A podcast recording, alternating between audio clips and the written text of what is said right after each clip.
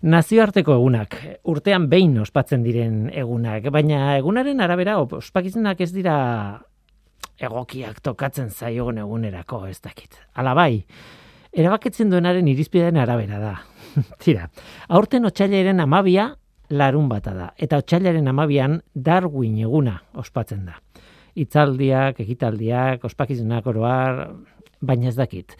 Asteburuak ez omen dira onak zientziari buruzko ekitaldietarako edo horrelakoetarako, ez dakit.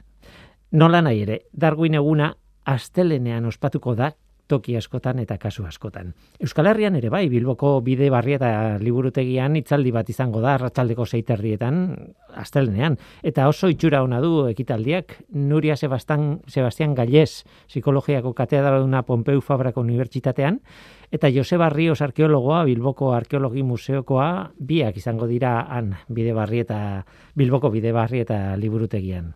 Baina ospakizun hauetara bueltatuta, bitxia da, astelena otxailaren amalaua dela. Eta egun horrek berezko ospakizun bat dauka, dakizuen ez, San Valentin, tira, bakizuen. Anekdota bada besterik ez. Nola nahi ere, otxailaren amabia normalean Darwin eguna izaten da. Charles Darwin mila sortzireun da bederatziko otxailaren amabian jaio zelako. Zientzialari ezaguna, nola ez? Mundua aldatu zuena, naiz eta mundua etzuen aldatu nahi, hitz joko ematen du, baina egia da.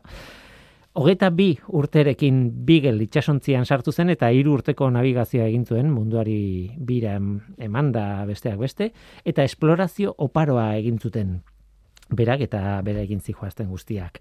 Eta argi dago bidaia horretako esplorazioa bera baino oparoagoa izan dela, bertan ikusitakoarekin Darwinek egindako hausnarketa. Gerora. Darwinek berrogeita mar urte zituela, espezien jatorria liburu argitaratu zuen, denok gaur egun evoluzioaren teoria deitzen dugun hori, azalduta. E, bidai hartatik, atea zen hausnarketa, gero liburua idazteko bueno, bidaia horretan hori eta gauza gehiago intzituen. Eta liburuan ere, hausnarketa hori eta gauza gehiago izan zituen. Mm, baina tontakeria bat, otxailaren amabiaren partez, abenduaren amabia ere hartuko bagenu, ura ere Darwin eguna izendatu genezake. Charles Darwinen aitonaren jaiotze data delako. Erasmus Darwin. Mila zarspireun eta hogeita maikako abenduaren amabian jaio zen. Eta berez, Erasmus, eta ez beste Charles izan zen aitzindaria evoluzioaren teoriaren ideiarekin. Aitzindarietako bat behintzat. Horregatik esaten dute batzuek Darwin baino lehenago existitzen dela darwinismoa. eta evoluzioa alde batera utzita ere Erasmus bera pertsona xelebrea zen, zientzialari xelebrea eta, bueno, pertsona xelebrea egia zen. Medikoa, olerkaria, fisiologoa, filosofoa, denetik. Eta bizi modu nahiko libertinoa izan zuen. Charles Darwinek bere aitonari buruzko liburu bat idatzi zuen, eta alabak berak zentzuratu egin zion zati handi bat. Tira, azken datu bat, Erasmus Darwin, naiz eta evoluzioaren ideia plazaratu eta defendatu, hala ere, kreazionista zen. Baina tira, emesortzi garren mendea zen, eta dena zen ezberdina, ezin dugu gure gaurko ikuspuntutik epaitu noski. E, baina saidazue, zer iruditzen zaizue, aurten otxailaren amabi xelebre horretan Charles Darwinen eguna ospatu beharrean, Erasmus Darwinen eguna ospatzen badugu. Ideia bat da, eta gainera nirea, besterik ez. Ongi etorri, norteko ferrokarrilera. Euskadi Erratian, Norteko Ferrokarrila.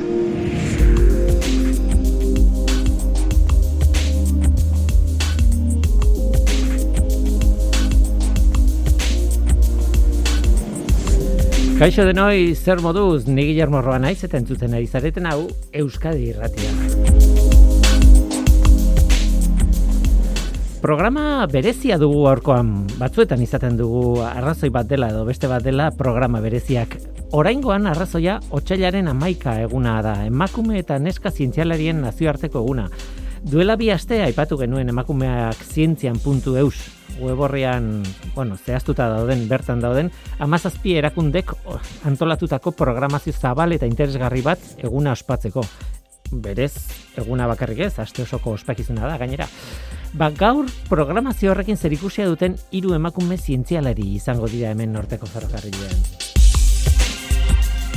Idoia Mujika kimikaria da, gaur egun CFM zentroko komunikazio arduraduna eta emakumeak zientziak programaren sustatzailea. Maria Pauli ere kimikaria da, ingenieri kimikaria, kimikoa gainera. Eta gaur egun polimateko zuzendaria da.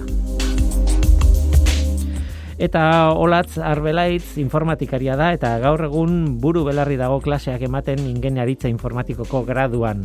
Eta gainera, ikertzailea da hori dena Euskal Herriko Unibertsitatean. Baina gaur, gaur, zehazki, gaur, Idoia Mujika, Maria Paulis eta Olatz Arbelaitz irurak gurekin izango dira irratian, luxu utxa guretzat. Guazen ba, hau da norteko ferrokarrila, zientziaz betetako hitzak.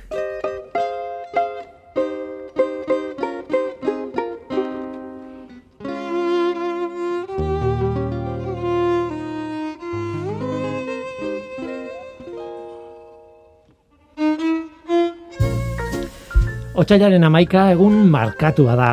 Emakume eta neska zientzialarien nazioarteko eguna da. Eta ospatzen dugu, leloak dioen bezala, zientzia emakumeen kontua ere badelako. Arazoa da, egun asko direla egun markatuak, gehiegi. Eta markatu beharreko kontuak asko dira. Irureun da irurogeita bost, baino gehiago, gainera. Beldurra horixe da. Ez zote ditugun galduko garrantzitsuak diren gaiak markatutako beste gai askoren artean.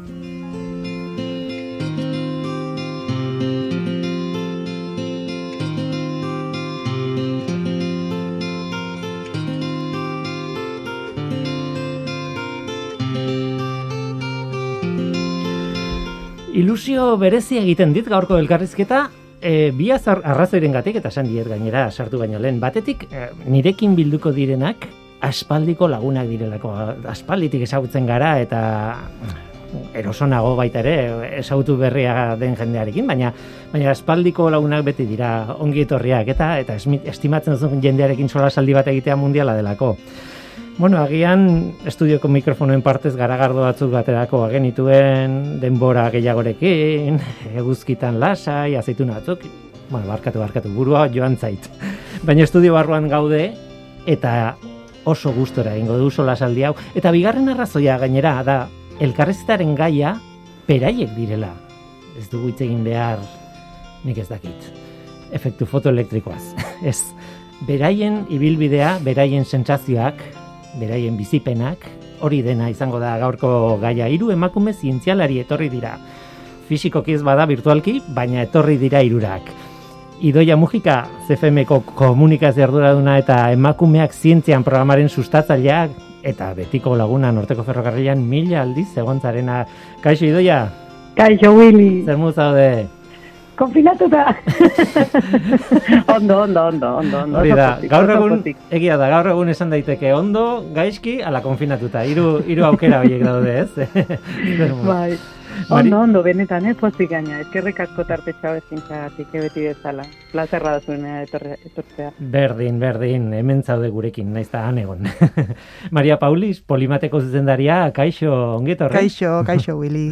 Aspaldiko, esan bai. dut, gainera hasieratik esango dugu, Maria Zuk eta biok tesia ingenuen, laborategi ezberdinetan, baina aldi berean. Ba, hori da, nahiko gertu bat abetzetik. Bai, bai, kimikaria gara biok, hori da. Eta, eta esagutzen gara aspalditik, gure ikerketa gaiak ez zuten zer ikusirik, beraz Batez. Pas, pasillo ezberdinetan ginen, nola baita esateko, bai. baina ezagutzen garela aspalditik. Hori da, bai, bai. Urteak dira, ez dakit zenbat, baina urte asko. Ez naiz pentsatzen jarriko, baina hogei pasatzen, bai, hogei, hogei tamar, bueno, berdin du, guazen aurrera. Tira, era, ongietorria placer bat zurekin egotea. Eta hola, txarbelaitz, Euskal Herriko Unibertsitateko Informatika Fakultateko ikertzailea, E, bueno, e, kaixo ongitorri. Kaixo, kaixo, egunan. Iruditzen zait, e, aurkezpen hau motx gelditzen dela zurekin. Irakaslea, zara, ikertzailea, eta bi hoiek baldin bazara gainera lan gehiago egiten dituzu e, informatika fakultatean. Baina, bueno, gaur, e, otxailaren amaika izan da beste mm, arrazoi batengatik ere zaude hemen, ez? Uste dut emakumea izateatik, ez? Oiek egiteaz gain emakumea izateatik nagola hemen, ez da? Bai, eta otxailaren amaikako ekitaldiak eta, bueno, e, sartuta zaude barruaino, ez? Bai. E, e, historia honetan eta eta hala behar du. Bai, nik ala sinisten dut, eta Hmm. hortan diar dut. Esan behar dut ere, bai, e, zuru ere ezagutzen zaitu dala tesi garaitik. e, ez ginen egon, ez fakultate berean, e, baina ezagutu ginen kampusean, e, bueno, klase batzuetan eta bar, eta, eta espalditik ezagutu, eta orduan, pozpozik nago. Irurak zarete ezagunak, gertukoak, bueno, gertukoak, igual ez gara egoten, ez dakit, e, urte osoan ez gara egoten behin bakarrik egoten gara, edo, baina gertu xamar sentitzen zaituzte, ez dakit. Mhm. Bai, nik uste zu deitzen gaituzunean egoten gehala eta egin berko genukela zerbeza bateako itzordua beste Bai, batean. esan Igual aukera hori hobea zen, ez?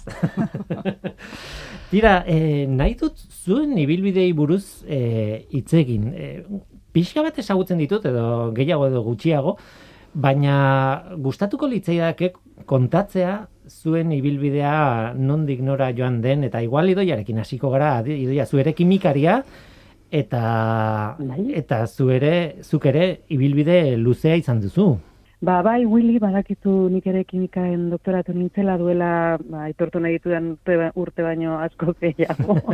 eta ez, ez, ez, guzti guzti goiek ez dira alperrikan, joan. Egia esateko, ba, zientziara, zientzia munduan murgildu geranak, badaukagu bai bilbide potoloa, ez? E, Gustatuko litzaidak idoia barkatu, eh? E, Importa ez bazaizu, eh, kontatzea zehatz mehatz gainera ze arlotan. Askotan esaten dugulako emakume zientzialariak daude eta ikerketa asko gustatzen zait eta ez ez ez, zuek egin duzue kriston lana eta aipatu egiten da lan hori. E, iruditzen zait sanoa dela esatea ba, nik kimika organikoan egin nuen ez dakit, ez?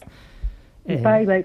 Bai, gaina ni nire tezian, mm, asko maite nuen nire tezian, nik uste jende askori gertatzen zaiola, zin finean zure gaia bihurtzen da, zure bizitza bihurtzen da, nire, nire kasuan sei urtez, eta bai, kimika organikoan egin nuen tezia, katalizia simetrikoan, oraindik ere poztu egiten nau adibidez, azkeneko Nobel saria, ba, justu Bai. horretara juntzala ikustea, horregon nintzen, ai ama, eta umei eta ana kontatu nien, bitu, bitu, hortan ibiltzen nintzen eta galdetu ziaten, eta zuri ez dizuten eman Nobel saria, eta zen Neri ez, baina, baina bintzat norbaiti bai eta ez genbiltzan gaizki hortan ikertzen, ze bai da gai e, interesgarria ez da. Hombre, be- baina beti- aspaldian, bai, Txantxa, txantxa hori beti egin daiteke, zuri, eh, osea, eta eta badakigu zer den Nobel sariak eta baina badakigu gaur egun gainera Nobel sariak izaten direla, eh, bueno, izen Taldeko bat, zerbait, ez? hori da. Hori da. Eh, izen gutxi batzuk, baina horren Bai. azpian dago Sekula. sekulako piramidea eta azpian jende pila, pila, pila lanean, ez?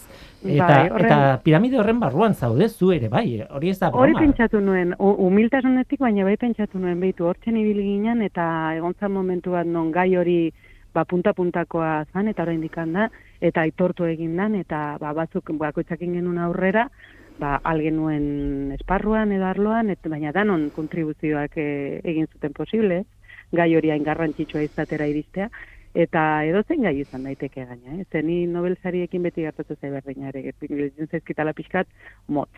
Bueno, beste arrazoi bat ere eman nion nire semeari esateko ez nintzala Nobel saria, emakumean nintzala, eta zuri gelditu zen, baina horrela txinbota nion, esan nion. bestela seguro izango nintzala, eh? Baina, Estatistikoki zaila daukazu. bai, e, egia da ere karrera, nire karrera behintzat asko, asko aldatu dala, eta pozten naiz oso aldatu dalako, ze azken finean ni gehiago zentratu naiz aipatu duzun bezala komunikazioan, divulgazioan, baina azken urteetan ere ardura potolo bat hartu dut, nik eta lankide askok, eta hain hain zuzen ere genero berdintasun lanak lantzea ikerketa zentro batean. Eta postu hori berez, oraindik ere ez dago behar bezala definituta edo aitortu da, orduan ni hasi naiz neure burua konbentzitzen hori lan badala, egin beharreko lan badala, formatu behar gerala lan horretan, eta adibidez orain oso luzea ari gelditzen nire, nire izena, baina jarri nahi dut azpitituluan, koordinatzen dudala ere, genero plana zentroan, ze azken finean, ba, betiko gauza bezala, ez badiru burokrazia hutsa dela, ze azken finean ba, indarrean jarri behar dira berrintasun planak, baina bagera gutxi batzuk edo geroz eta gehiago benetan sinisten duguna figura hori egon behar dela, leku guztietan, ez bakarrik ikerketa zentroetan. Eta, ba, ikerlaria gerana bintzat bizitza guztia pasatzen dugu ikasten, eta jende asko bezala, ez? Da niri gustatzen zait pentsatzea, ba, nire ikerketa nola baita orain, zentu horretan fundala. E, Mhm. ba, zer, zer izan daiteken, zeintzuk izan daiteken genero ikuspuntutik egin ditzazkegun aurrerapenak, eta Mhm. ba, gure gure ba, frontera horiek zabaltzen, ez, ba, pixka bat hor, hor, hor jartzen ez orain, esportu de xente. Bai, e, aipatu duzu genero plana, e, planaren koordinatzailea eta bueno, zalantza ez dago hori lan bat badela e, eta geroz eta zentro gehiagotan dago gainera berdintasun plan bat edo genero plan bat e, zuek ere ikusten duzu inguruan, Bai. ez? Ez dakit ofizialki e, leku guztietan ezarri den edo ez, baina Baina, Eh, gero ez da normalagoa da. Nik uste gero ez da dagoela, klaro, nik e, Euskal Herriko Unibertsitateko parte izanik, e, Euskal Herriko Unibertsitateak berak badauka bere berdintasun plana eta urteak daramatza hori lantzen, ez? Gero guk e, fakultatean bertan badugu berdintasun batzordea eta bueno, ba, egiten ditu saiakerak edo ekintzak ze beharra e, nabarmena da gure arloan behintzat, ez? E, azken Informatikan, finean mhm. oso maskulinizatuak diren e, alor horietako batean aritzen gea, ez? Eta ba, normaltzat eman ditu hainbat gauza urteetan zehar, ez? Eta nik uste dut e, hor lanketa badagola plan bat, baina lanketa beharrezkoa dala egunerokoan, ez? Mhm. Nik uste dut gainera trantsizio e, garai batean gaudela, ez? E, hori zuk esatezuna, e, estandarra noiz izango den, e, o igual ez gara iritsi, baina ez gaude zeroan nolabait, ez? Hasi dira sortzen planak eta bar ez, ez dakit, ez? Lekustitan. Bai, bai, polipaten ere badaukagu horlako berdintasun e, nola baite alor bat. Eta lantzen egia, egia da nik ere kimikako fakultatean lan egiten dut, eta bertan behar bada ez da hainbesteko diferentzia nabartzen, nabarmentzen behintzat ikasleen arloan, dien artean, ikuste dut. Kimika ez da hola hain maskulinizatua, bai, fisika edo ingeniaritza edo informatika bezala. Bai, hori egia da, eta horri buruz galdetuko dizuet gero, eh, Vale. zer iruditzen zaituen, baina eh, oso puntu garrantzitsua da. E, idoia ez diguzu e, den dena kontatu hendik, ez? E, en, zu izan zara museo batean lanean, Eureka museoan lanean, pasatu zara, eta hori azpimarratu nahi nuen, komunikazio lanak egiten dituzu CFM zentroan, e, Bai. fizikarien e, e, materialen zentroa, baina zu kimikaria zara eta hori e, puntu gehigarri bat da. Esan nahi dute komunikaziokoa izatea zientzialaria eta gainera gainera amokumea zara, baina eske zientzialari batek egiten du komunikazioa, horrek sekulako balioa du, ez? Olako Bai. zentro batean esan nahi dut. Ba, ez- ba bai, nik uste modu asko daudela iristeko postu batera, eta azkenean e, mai gainean jarri behar ere jendearen gogoa, ez? E, zer motibatzen zaitun eta zer zer gustatzen zaitun. Orduan, niri askotan esan didate justu kontrakoa. Ea ez zutan izen da mutzen, doktora dutza bat egin izana, azkenean ez dut egin... Bai, bai, hori, hori izan izan didate. Horrek ez da Azkenean- kasentzirik, ez? Ez, ne- nire ustez ez, eta gaina ez eta oso zorrotza da, ze doktora dutza bat egiten dezunean, eta bati pazientziaren arloan, kimikaren arloan ere kasuan, lortzen dituzun gaitasunak e, bizita guztirako edukiko dituzu. Zure burua jartzen duzu puntu batean, ba, estres maila polit batean, baina baita ere erronkaz beteti, beteriko urteak dira, oso gaztetatik, eta ikasi behar duzu ba, asko ez, e, eta ikasketa guzti horiek gero ezaman ditzakezu eta bolkatu ditzakezu beste beste gai batetan, nire kasuan adibidez, ba, hori argi ikusi nuen eurekan e, pasatako urte guztietan zenbat eskertu nuen doktora dutza egin izana. Mhm. Ze, ze bai, ba, lan taldea zerran, zerran, ba, ba, ba hori, ez, estres puntu hori oso ondo dominatzen nuen. Edo esateko iritsi- iritsi- egin zitzaidan akademia utzi eta beste lan normalago bat eta, bai, eta han, ba, Eureka Zientzia Museoan, ba, han hasi nintzen disfrutatzen benetan zertan, komunik, ze izan ziteken komunikazioa, ez? Eta nola landu daitezke zubi hoiek ba, gizartea eta zientziaren arteko munduak lotzeko hor lan asko egiteko zegoela iruditzen zitzaidan, alde batetik kan, ba, nahi bezalako perfil bat, ni zientzialaria naizen inetik egin dezakedana, baina baita ere lagunduz, animatzea, ba, bitu gaur Maria eta Olatza den bezala, ba, beraiei ere lehioak irekiz, ez, animatu daitezen, ba, gizarteratzen Hmm. egiten dutena, eta zabaltzen egiten dutena, eta orain ja, dudari gabe, ba, eredu berriak sortzen, ez? Emakumeak behar ditugu hor, eredu gisa ez daude. Eta, ba, bai, lan berri bat sortu zen, niretzat behintzen nik, inoiz espero ez nuken Mhm. lan batera jo nuen, eta hortikan abiatuta beharriz ere aldatu, eta materialen fizika zentroari bitxi nintzen, ba, bi, bi gauza horiek motxilan euskala, ez? Ba, akademiaren munduan gertutik ezagutzen nun, ikerketaren mundua barruan eraman, baina baita ere lan hori egin neukan ba, gizarteratzean, ez? Eta hori balioan jarri zuten eta horra nintzen. Baina adibidez badago beste beste perfil klase bat komunikaziotik datorren jendea, Mhm. ba, itziar otegi kasu, justu Bai. dela koordinatzen duena emakume da zientzian aurten, osea, zoragarria, bera ez da zientzialaria eta nanogunen egiten ditu, nik CFM Bai. egiten ditudan lanak. Baina beraren ezagutzen baduzu pertsona bezala, berak egin duen ibilbidea justo kontrakoa da. Bai. Komunikaziotik etorrita, zientzietara hurbildu da, eta azkenean esaten duena, ez? Ba, mai gainean jartzen baduzu zerran, pertsona batek benetan maite izatea bere lana, sinistea bere lanan, en- ba, hori agian ia garrantzitsuagoa da. Eta, eta bi bideetatik iritsita, bakoitzak ba, zerbait desberdin e, irakasten diogu beste. Duela bi aste ontzan hemen. Ba, ba muxu bat itziarri monikari eta emakumeak zientzianen aurrera ateratzen ari diran guztiei. Baina, bai. bai, askotan jende gazteak galdetzen dizunean, aber argi zeneukan hasieratik zer nahi zenun izan, edo nola nahi zenun juni, beti zatet, horren ikan ezakidala, osea, ja- jakitu nun, nun bukatuko dugun eta eta nola, ez? Zorionez, ba, bizitzak eraman Bai, bai. nagonea eta eta hori, eta beti ikasten. Ni irra, irratian nago, eta kimikaria. en fin. Doktorea. Doktorea irratian eta kimikaria. Denetik Bai, dakar. O, pentsatzeu, eh, eh? Ez dakizu, olatzek ze nolako baietzkoak ematen zuen eh, kontatu duzunean hori galdetu zizutenean eh, doktoratzean. Bai, bueno, ni baiezkoak esaten dituen, ze nik uste dut, igual zure horre egiten zizuten galdera hori eh, eta doktorat dutza eginda ez dizu pena ematen, igual pixka bat eh, ikuspegi maskulino hortatik edo aginte eh, ikuspegi hortatik egiten zizutela, ez? Edo pixka bat, ez?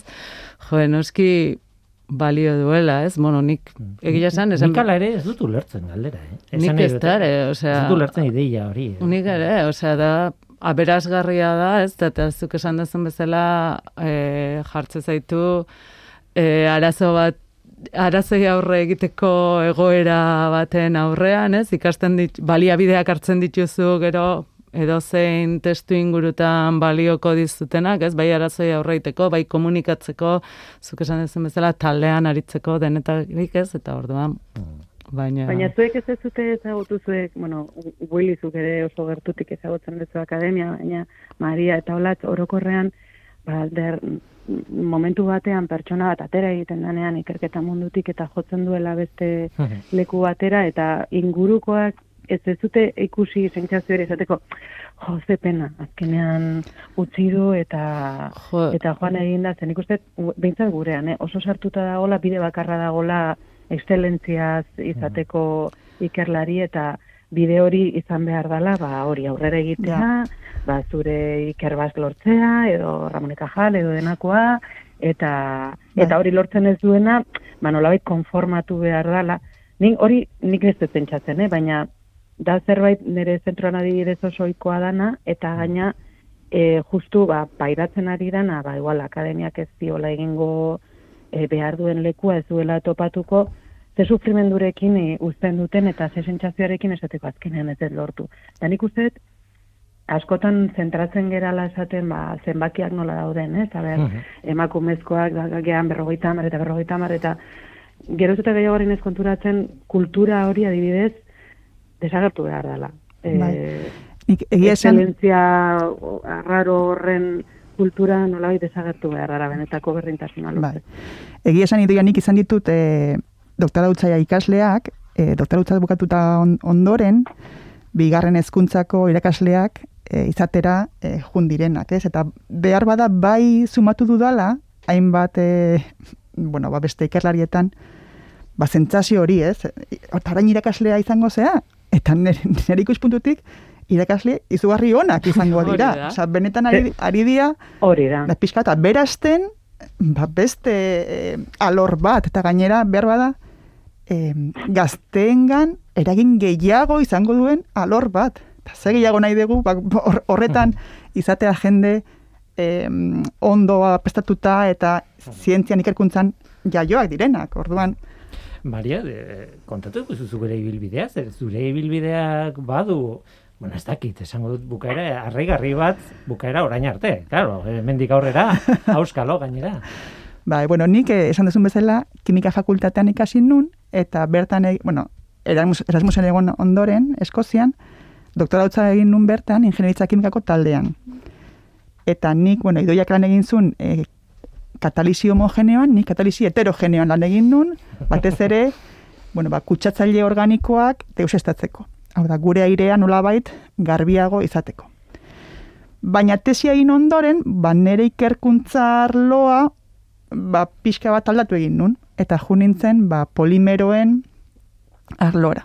Vale? Une, erre- une horretan, e, Polimat institutoa Mhm. jaiotzen hasi zen, eta bertan ikertzen hasi nintzen, eta e, fakultateko irakaslea iz, e, bihurtu nintzen baita ere e, garai horretan. Bai, eskertuko nizuke kontatzea pixka oso oso labur labur zer dan polimat. Bai, e, kimika fakultateak betidanik izan du e, polimeroen, makromolekulen e, arloan, bueno, ba, e, ikerkuntza eta irakaskuntza arloan. Hortaz, bueno, ba, bai Gipuzkoako, bai Euskal Herriko industriak gure gana gerturatu dira hainbat zerbitzu eskatzera. Bale? Eta hori nolabait bideratzeko sortu zen Polimat Institutoa.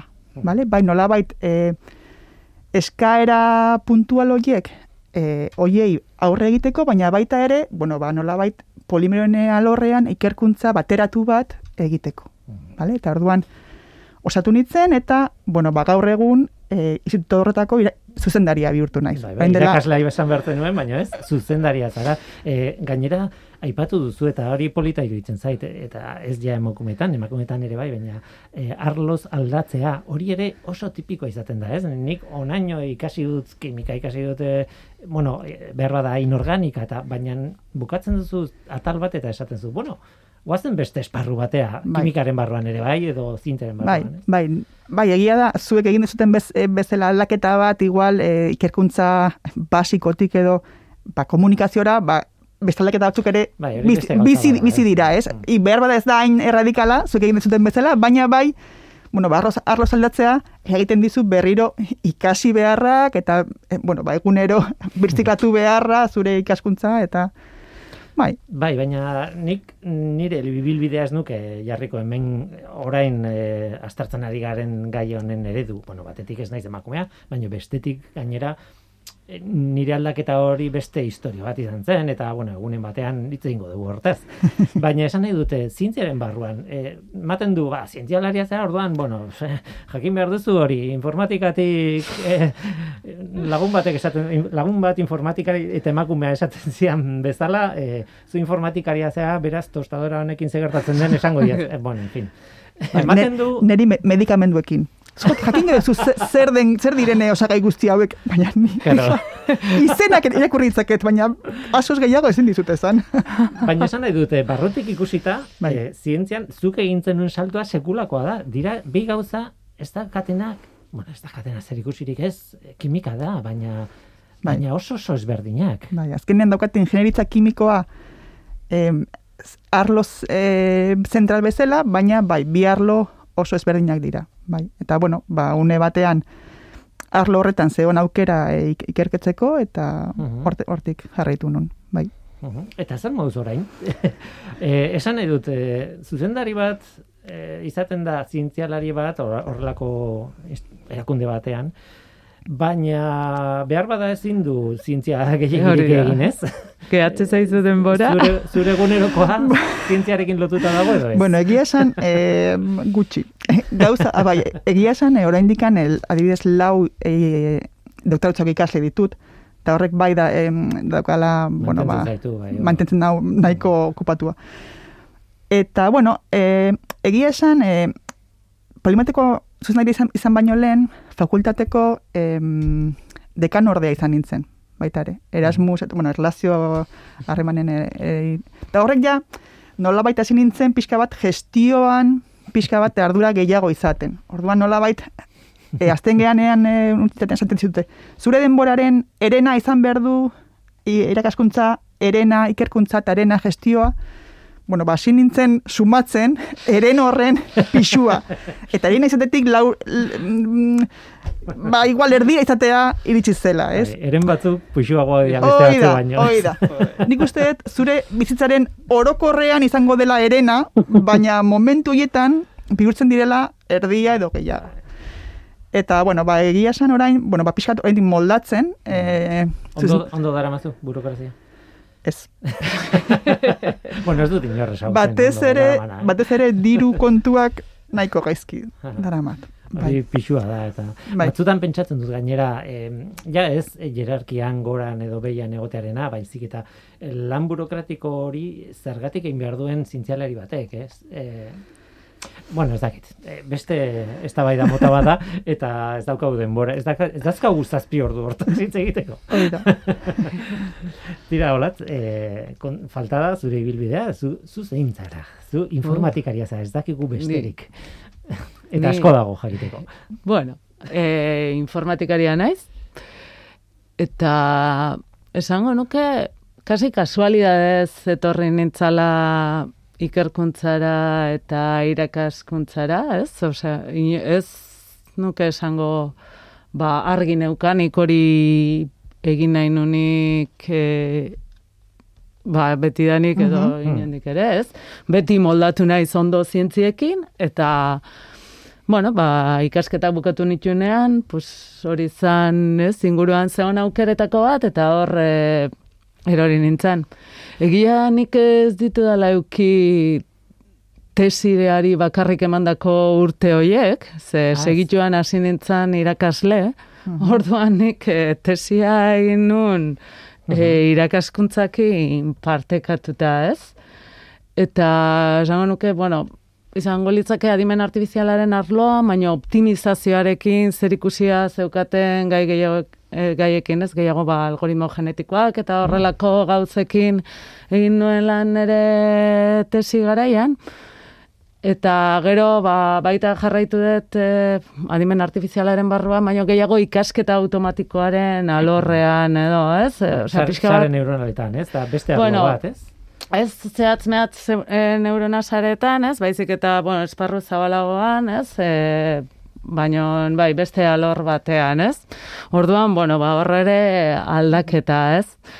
Eta, bueno, ba... Eh, baina, claro, eh, zuri gertatu zaizuna orduan, eh, bueno, eta eta evidentea zen, eh, informatikak berak izan dituen aldaketak, ze, zuk Ah, eta claro. biok tesia egin genuen garaian, edo hasi genuen garaian, eta orain, Claro. sekulako aldaketa dago informatikan. Eh, ez du zer ikusirik, ez? E, ba, orduan nola kontzibitzen genuen, nola bizi genuen ze baliabide eskaintzen zizkigun informatikak berak, ez? Eta gaur egun zein baliabide eskaintzen Mhm. dizkigun, ez? E, bai, eta arlo hoietan ikertzeko, al- eta alde baita... batetik konputazio almena aldatu Bai, da era bat, baina nik uste dut horrek bideratu duela orduan konputazio hori nola egin ere beste toki batzuetara. Ah, claro, claro. Eta eta esan nahi dut, egokitu behar izan duzue E, egunetik egunera. Bai, bai, bai, e, informatikarekin lan egiten duna berdin dio e, ikerkuntzan edo ez, ikasketa prozesua garantizatua du betirako. Ze, uste dut, e, ez, e, guk barra egiten diogu gure buruai esaten dugu ze adin arte ongo geha hemen irakasten, eta abertze, ez, ja... ez, Eta ikasten, eta ez, e, ikasten. ikasten, baina ja momentu batean esango, dugu, bueno, gu xaguakin ibiltzen ginen, zuek nahi ez zuena, ez? Osea, ez, azkenean... Eta Pentsatzen dut gainera hasi zinenean xagurik ez zegoela oraindik, ez? Hortxe, hortxe. E, ba ez, terminalakin ibiltzen Hori ginen, xau. Terminala. Ez, Eh, orduan. emakumearen gaian eh, helduta gaiari helduta, eh, adibidez eh, ze proportzioetan zaudete ikertzaileak eh, orain ba, gutxi gora bera, eh, informatika fakultatean. Ea, nik esango nuke, e, jo, ikertzaileen proportziorik ez dakit, baina ez dago hain deskompensatua e, ikaslegoa dagoen bezala, ez? Esango nuke gu zaharragoa gea, e, ga, beste garai batean ba, ez zegon informatika beste ingenieritza batzuk bezain e, sesgatua edo, Mhm. ez, ez zegon, eta ez gaude hain e, desorekatuak. En, bai egonda agian ba, desoreka gehiago ba, ez, e, buruetan eta hola ez, baino Bai, jerarkian goran, jerarkian goran, ez, Aha. gertatzen den bezala, baina e, ba gaude emakume desente izan ere, bueno, emakumea zientzianen ere e, bueno, parte hartzen dugu iaztik, ez, eta hor ba, gauzak sortzeko, ba, talde e, bueno, majoa gaude, egia da tiratu behar da, baina Hori gauza guztietan. ez, majoa gaude, eta bueno, Zuek adibidez polimaten? Hmm, Ba... Pentsatu behar, ez? Behar bada... A ber, nik, nik uste dut pixka bat eh, ikasle, osea, ikerketa ikasle bezala, oda doktora dutza ikasle bezala, erdibana egongo gehala, eta zuzendari lanetan, eh, irakasle lanetan, ba, baita, kimika fakultatean Gertu. baita ere Mhm. gertu, bai, hartu edo. bai. Nik esango nuke gure kasuan gaur egun e, tesia egiten ari direnak ja nabaitzen dela generazio horrek eta askoz gehiago direla Mutilak. mutilak, gizonezkoak. Hori igual, ingenieritza sortu zenetik, Ba, igual, egin zen aldaketa. e, hori esaten zan, baina nik ez daukat argi izen aldaketa Ja. hutsa den, edo ba, baita ere informatikatu e, gehiago zabaltzeak eta estereotipoen Ondorio. e, ondorioa edo zerrote da nik uste dut ez dagoela bat ere argi Mhm. nondik datorren hori momentu batzutan bai horri ez lotu zitzaion izenari baino Idoia eta zuek eh, CFM-en, eh, fizikan... eh, Gu funtz- desastre hutsa. Osea, gurean desastre hutsa. bueno, desastre baina urteak dara mazkiguia indikatzaileak begiratzen eta urtetik urtera emaitza berrina daukagu. Osea, hasieran bai pentsatzen genuen alde handia gongo zala ba, senior diren ikerlarien artean, ez hor argi ikuste zen euneko laro gehia gizonezkoak zirala, baina eske e, hartzen baditugu baita ere e, ikerlari gazteenak, ba, tesi egiten ari diranak, berdinetan gaude. Hmm. Aldaturik onena, irurogeita mar, e, hogeita mar, litzake. Eta etortzen diran ikasleak ere, askoz, gizonezkoak dira.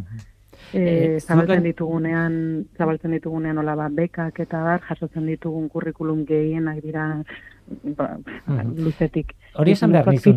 Arloan Eh, oso, oso, oso, oso, oso nabarmena da. Eta, eta gainera eskizuek CFM zentroan eta DIPS zentroan ondoan dagoen beste zentru hori. Zentru Bai. horietan kanpoko jende asko dago, ez?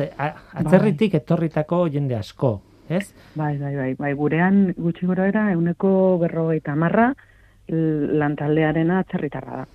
Zuek inglesez egiten duzu lanean, gutxi gora Bai, bai, ez, e, ofiziala ingelesa da, niri txenentzanean CFM-era, pentsa, webgunea ez egon, ez da euskeraz, ez da gazteleraz, inglesez egon bakarrik. Mhm. Eta e, gaur egun oraindikan argitaratzen dugun urteko txostena memoria inglesez egiten da bakarrik. Eta, etor, Eta- etortzen den jendearen proportzioa ere gizonezkoak askoz handiagoa, ez? Asko handiagoa, gaina nik uste toria konprobatuta dagoela dela nolabait ba, erruera bat, ze azken finean ez dakite punturaino konturatu gabe edo, baino gizonezkoak gizonezkoei egiten diete. Eta sortzen da hor sare bat, non emakumezkoak kanpoan gelitzen dira. Mhm. Eta, eta ba, zaila da hori horrekin bukatzea, ez?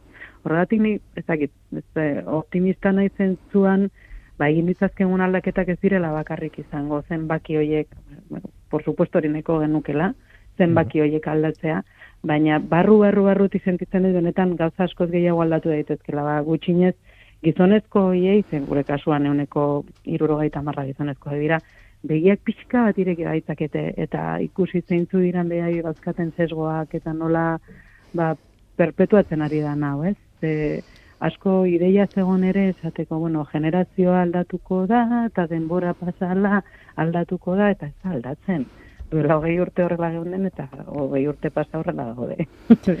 Izatez, Bintzat hauetan, ez? ba, izatez, eh, polimatek adibidez, pixkatori eh, ba, pixka bat eh, lehuntzeko, atera zituen orain dela nik uste bi urte, eh, emakiker eh, Emakiker. bekak, baka, Maravilla, nolabait bai. bakarrik, emakumeentzako bideratuak ziret zeuden bekak. Nolabait, e, bueno, ba, emakumeek ditugun batzutan, e, bueno, ba, kurrikulum ber, berba da pixka bat e, txikiagoak, ba, semeak izan ditugulako edo familia izan dugulako, bueno, ba, nolabait, e, emakume hoiei ikertzeko guztiz e, onak direnak, ba, nolabait bidea emateko horlako bekak sortu zituen polimatek orain dela bi urte. Eta zenbat Bai, bai, arrakasta izan dute. edo- Bueno, orain arte nik uste eh, lau emakume ekarri ditugula horrela zentrura. Bai, Ez da gutxi, eh? Eta zorionak. Hori da, gauza hauek, eh, mot- bueno, mantxoak dira, ez? Ez, dira, ez da Bai. azkar egiten den gauza bat, ez?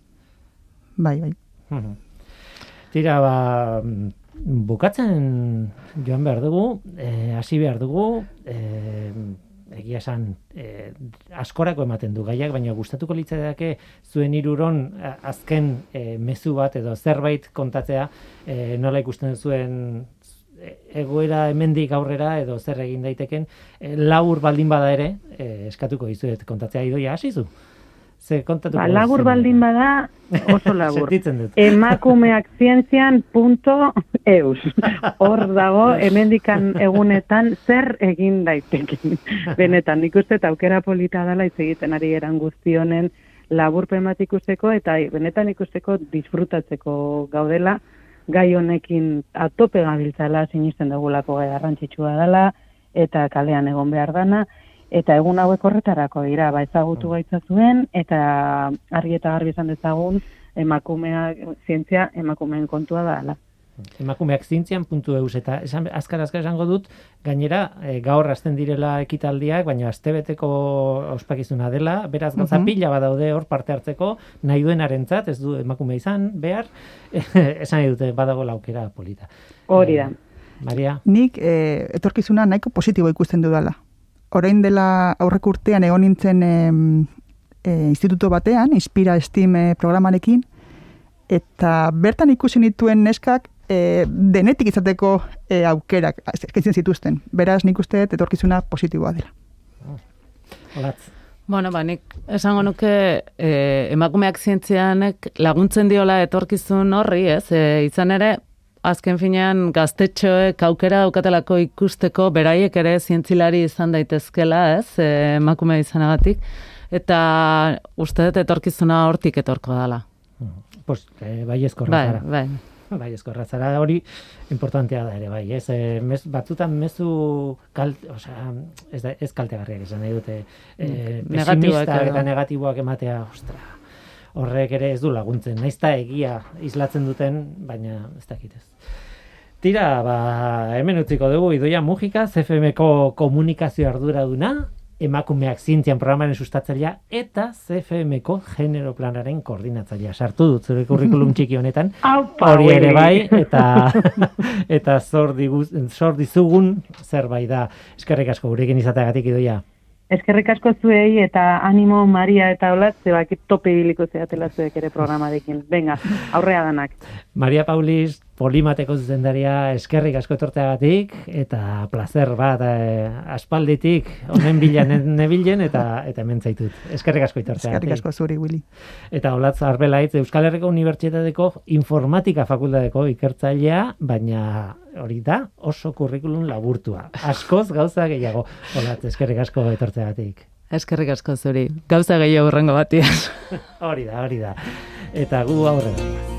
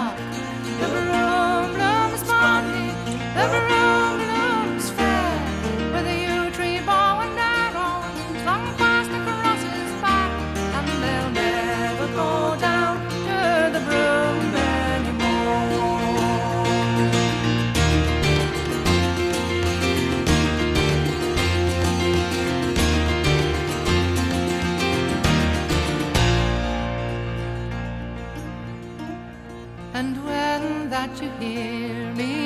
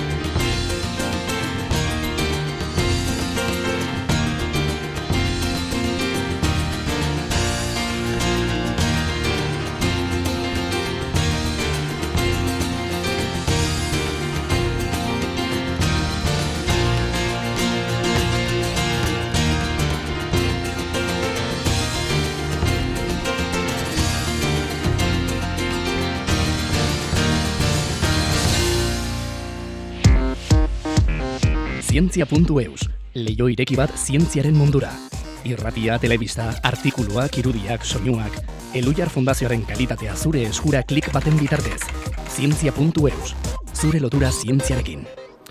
E, azken kontu bat, eh, Itziar Garate López astrofisikaria datorren asteko ostegunean, otsailaren amazazpian, izango da Donostian Ernest Lluc kulturretxean emakume zintzelarien argitan izeneko zikloan. Itziar Garate López, Euskal Herriko Unibertsitateko Zientzia Planetarioen taldeko kidea da. Astrofisikaria, astronomoa. Talde horretan gainera eguzki sistemako planeten atmosferak ikertzen dituzte e, oso ezagunak dira gainera, talde hori oso ezaguna da.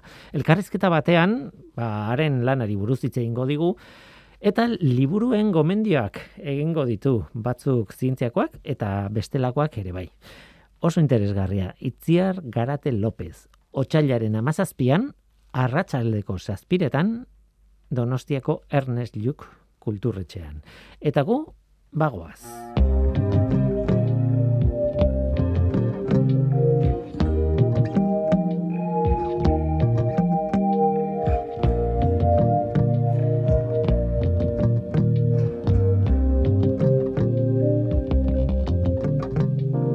this proud land we grew up strong. We were wanted all along. Bagoaz, bai, bagoaz, gaur gurekin idoia mugika Maria Paulis eta Olatz Arbelaitz izan dira irurei eskerrik asko. Eta eskerrik asko zuri ere entzule. Badakizu gu hemen gaude. Norteko abildua eitb.eus. Gaur teknikaria Mikel Olazabal izan da eta mikroren aurrean ni Guillermo Roa, Eluiar Zientzia Talderen izenean. Datorren astean gehiago ordura hartan izan. Agur.